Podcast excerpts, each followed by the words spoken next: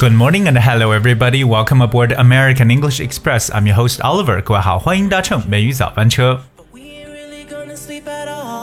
英语的口语当中有很多的取材呢，是涉及到我们生活当中的各个方面的一些内容。特别说，比如说我们的身体的一些很多器官呢，也可以用在英语的这个表达当中。今天我想跟大家来分享的是，可能很多人都不大注意的一个地方，那就是 nose。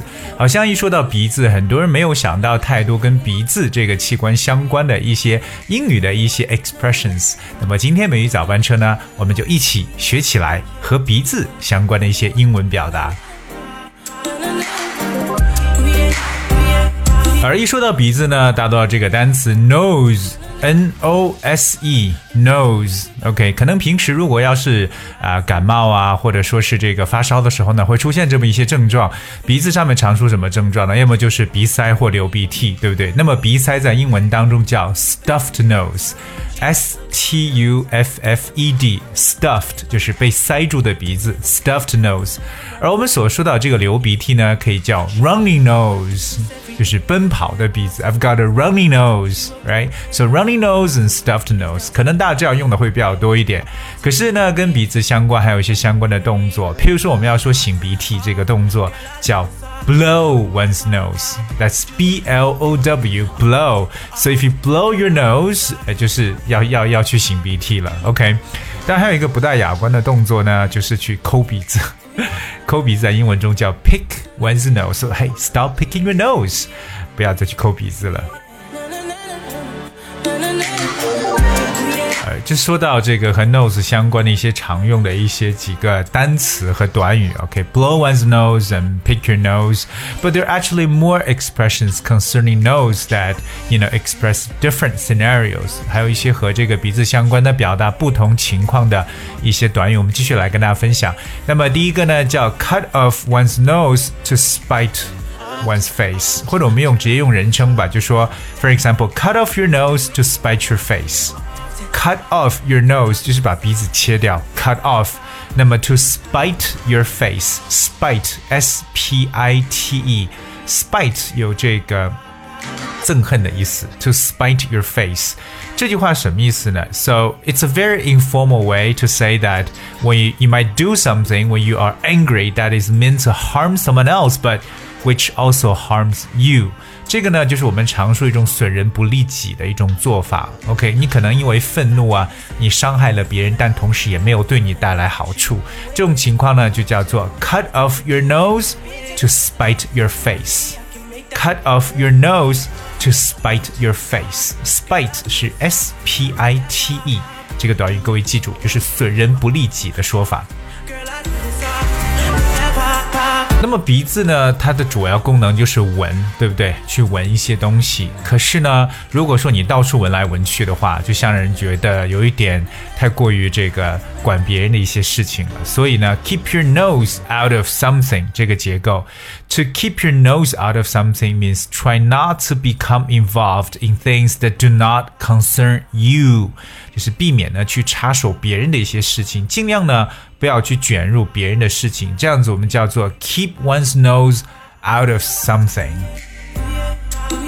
但在英文中有这么一个词叫 nosy，而就是把这个呃 e 去掉，加上一个 y，n o s y，nosy。So if you're nosy，就是一个爱管闲事的人，you know，just keep your nose out of it，keep your nose out of it，表示呢不要去管别人的事情，you know，like mind your own business。 但英语中呢，有很多和 nose 相关的其他的表述，我们跟大家继续再来分享一些。第一个呢，跟我们的中文表述也比较相似的，叫 lead someone by the nose。lead L E A D，我们知道 lead 表示引领的意思或领导。lead someone by the nose，那什么叫 lead someone by the nose？非常的明显，就是牵着某人的鼻子走，或者呢，it means like you trying to control someone，就是去控制某人的说法。所以这个表达会不会跟我们中文非常的相似？Lead someone by the nose，就是牵着某人的鼻子走。接下来在英文的文化当中呢，出现了一个短语叫 pay through the nose。pay 就是付费，P A Y。Pay through the nose。什么叫通过鼻子付费呢？其实，在以前啊、就是说，呃，我忘掉是哪个国家了。当时出现严重的这个税收，说老百姓如果不交税的话呢，就要把他们的鼻子割掉。所以很多人呢，就是冒着这样的一种。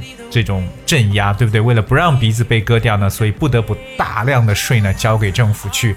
那这样一种就变成了把很多很多的钱交出去，所以慢慢的逐渐形成为要去付高昂的一个代价。这个在英文中就叫做 pay through the nose。Yeah, it basically means you need to pay expensive, you know, price for certain things.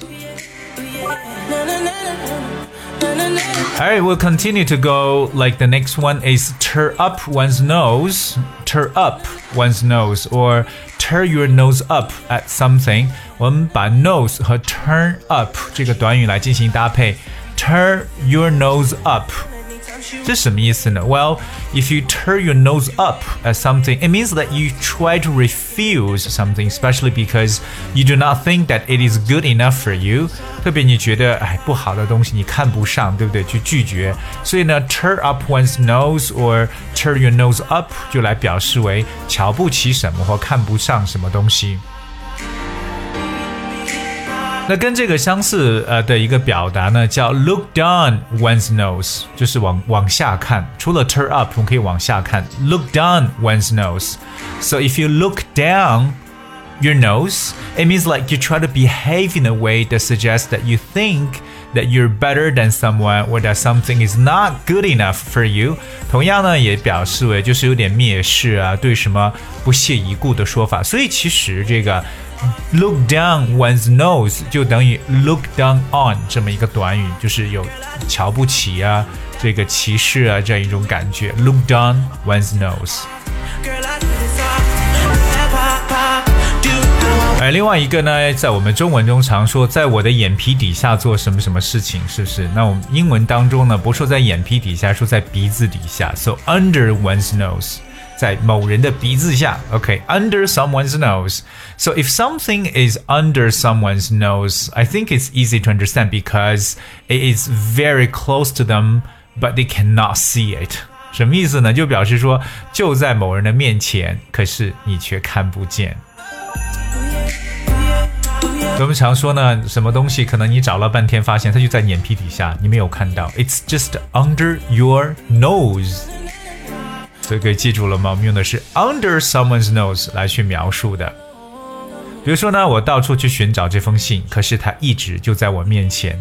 I searched everywhere for the letter, and it was under my nose all the time. Okay, I searched everywhere for the letter, and it was under my nose all the time.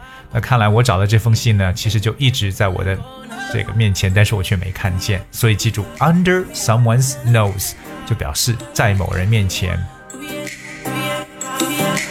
再来分享最后一个短语叫 as plain as the nose on your face。as plain as the nose on your face。plain p l a i n plain 这个词本身表示为很平的一层意思，OK 非常平的。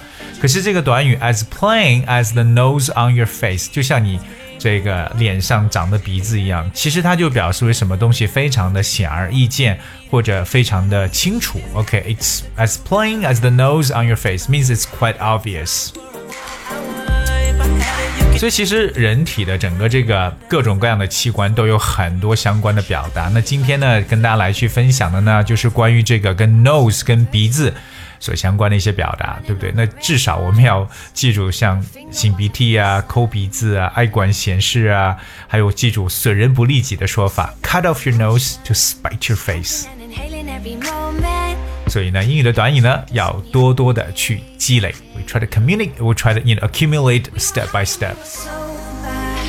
Alright, I guess that's we have for today's show. 今天节目呢就到这里，最后呢送上一首歌曲给大家，First Time。And I hope you guys will enjoy it. Thank you so much for tuning in today. I'll be with you tomorrow.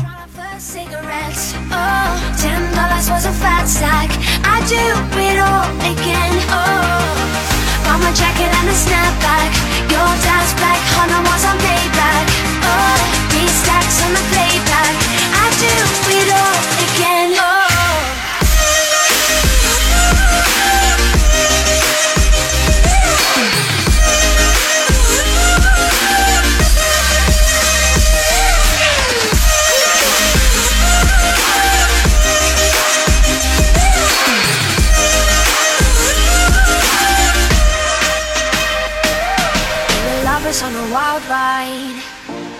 speeding for the finish line, coming to the end of our time, yeah.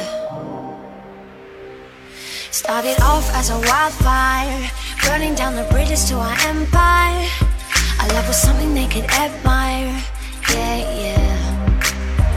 We were high and we were sober, we were on and we were over. We were young and now I'm older, but I do it all on the train track. Way back when we tried our first cigarettes. Oh, ten dollars was a fat stack I'd do it all again, oh Bought my jacket and a snapback.